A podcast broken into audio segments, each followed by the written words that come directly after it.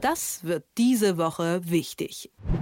Die AfD auf einem Allzeithoch. Rechtes Gedankengut scheint zu verfangen und der Kampf gegen rechts ins Stocken zu geraten. Für so vieles gibt es Beauftragte, aber es müsste einen, eine Staatssekretärin für zivilgesellschaftliches Engagement geben, für den Kulturwandel neben dem Strukturwandel, findet Stefan Kastorf, der Herausgeber des Tagesspiegels.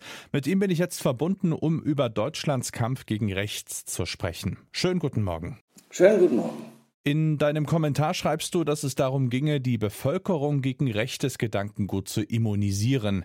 Wie könnte das gelingen mit einem einer solchen Beauftragten? Ich glaube, dass es in all diesen Ländern wichtig ist. Es ging aus von Berlin, da hatte Michael Müller seinerzeit regierender Bürgermeister eine Staatssekretärin für zivilgesellschaftliches Engagement eingerichtet, die dann auch noch Bevollmächtigte beim Bund war. Aber wichtig war eben dieser Zusatz, der ja gar kein Zusatz ist, sondern ein Hauptsatz, will ich mal sagen. Es ist ganz wichtig, dass wir das tun. So, das wünschte ich mir in vielen Ländern, namentlich auch in Brandenburg, denn es gibt drei Länder, in denen das wirklich von Bedeutung ist, also Thüringen, Sachsen und Brandenburg, weil die AfD da immer größer wird. Und da finde ich, muss jetzt wirklich was getan werden. Immunisieren heißt den Menschen deutlich machen, dass es Alternativen zu den Alternativen gibt. Bei jungen Menschen kann man da zum Beispiel in der Schulbildung ansetzen. Wie ist denn das aber bei den Älteren, die schon im Job stehen oder die im Ruhestand sind? Da ist es doch fast unmöglich, irgendwo anzusetzen, denn wenn die nichts hören wollen, dann werden die ja auch nicht erreicht. Ja, das heißt aber nicht, dass ich es nicht versuche. Das heißt, dass ich in der Fläche zivilgesellschaftliches Engagement stärke, und dafür werbe. Das heißt richtige Projekte. Also wie kann ich junge Menschen, andere Menschen dazu bringen, sich mit Themen auseinanderzusetzen, mit denen sie sich nicht auseinandersetzen oder wenn falsch. Also vielfach ist im Osten Deutschlands, aber übrigens nicht nur da, die Vorstellung, das sind ja ungeheuer viele fremde Menschen und das nimmt mir meine Möglichkeiten, den sozialen Aufstieg zum Beispiel zu schaffen. Das stimmt ja gar nicht. Also im Osten Deutschlands gibt es in manchen Landstrichen gar keine sogenannten Ausländer, gar keine Migranten, gar keine anderen, die man bisher noch nicht zu sehen geglaubt hat. Und trotzdem gibt es dieses Phänomen der Fremdenfeindlichkeit. So, dagegen muss man angehen. Nochmal, es ist sehr viel konkrete, manchmal auch kleinere Arbeit in Jugendclubs, in Kultureinrichtungen, in städtischen Einrichtungen, manchmal auch auf der Straße. Das ist, als ob man Wahlkampf macht. In diesem Falle macht man eben Wahlkampf für die Demokratie. Und wäre das gegebenenfalls ein Projekt, von dem du dir wünschen würdest, dass sich da alle demokratischen Parteien vereinigen und eben zum Beispiel so einen Wahlkampf auf der Straße mal machen? Oh, das ist eine wundervolle Idee, das nehme ich mal mit. Ich danke dir herzlich, Copyright Axel, weil das Thema schon auch übergreifend ist. Es bleibt ja nicht bei einer Partei. Und es kann ja nicht nur eine tun, nicht nur die eine, die regiert, die CDU, die SPD, die anderen, die Linken in Thüringen. Nein, das wäre gut. Eine Gemeinschaft, eine große Koalition der Demokraten, die auch gemeinschaftlich Projekte planen und umsetzen. Das wäre schön. Ist es im Moment nicht so wirklich wahrscheinlich, weil der aufziehende Wahlkampf wahrscheinlich Themen wie dieser Art überlagert. Aber ich glaube, dass wir, wenn wir nicht verstehen, dass das ein herausragend wichtiges Thema ist, am Ende ganz andere Wahlkämpfe werden machen müssen. Das heißt, wichtig ist, die demokratischen, die Resilienz der demokratischen Strukturen herzustellen, sie zu schützen und zu stärken. Und das ist dieses Mal wirklich richtig ernst. Also der Bundespräsident sprach immer von Gefahren für die Demokratie in zurückliegender Zeit. Das habe ich abgelehnt. Wir haben auch mal darüber gesprochen. Ich sprach immer von Gefährdungen. Aber aus Gefährdungen kann eine insgesamt Gefahr erwachsen. Das heißt, während den Anfängen oder während dem, was da ist.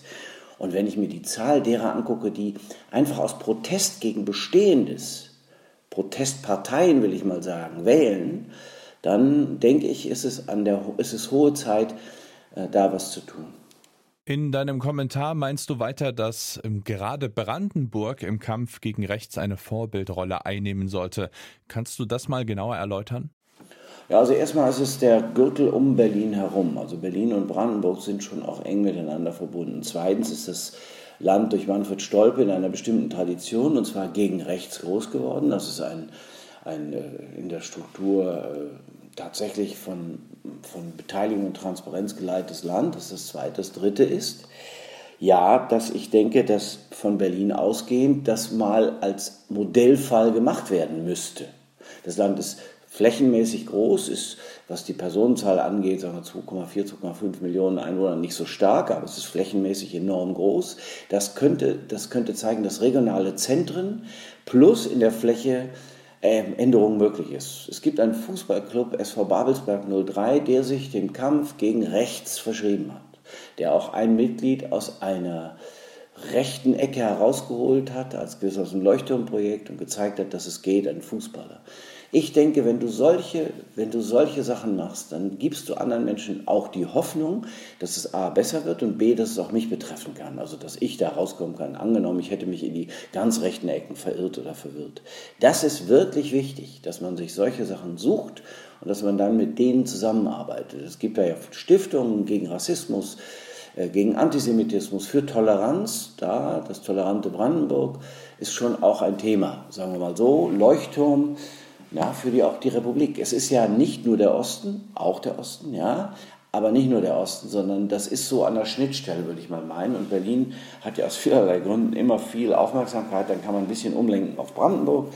Und wenn schon Berlin eine andere Regierung hat und das anders jetzt macht als seinerzeit unter Michael Müller, dann muss es jetzt Dietmar Woidke in Brandenburg die AfD hat gerade Top-Umfragewerte. Wie schätzt du das ein? Ist das wirklich ein Spiegelbild der Gesellschaft oder doch eher so eine zeitlich begrenzte Erscheinung?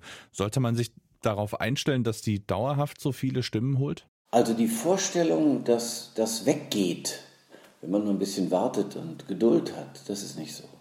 Denn dazu ist die AfD schon auch zu fest verwurzelt. Selbst wenn sie nicht 25 Prozent hat, so hat sie dann doch 10 bis 13 Prozent fest. Das heißt, mit diesem Wählerpotenzial muss ich auch umgehen. Das sind ja Wählerinnen und Wähler, die enttäuscht sind von anderen Parteien, auch von der Politik, die sie nicht verstehen oder die sie für falsch halten, die sie für grundfalsch halten und in denen sie ihre Bedürfnisse nicht wiedergespiegelt sehen. Nehmen wir das Heizungsthema. Das ist ein eklatanter Fall. So, das heißt, du, du musst die Politik dem sagen, anmessen. Und ich glaube nicht, dass es ein, ein Projekt äh, ist, das man nur in, in, kurzer Frist machen kann, sondern da muss man über einen langen Zeitraum gehen, weil die AfD sich auch über einen längeren Zeitraum aufgebaut hat. Die Einschätzung vom Herausgeber des Tagesspiegels, Stefan Kastorf. Vielen Dank. Gerne. Das wird diese Woche wichtig.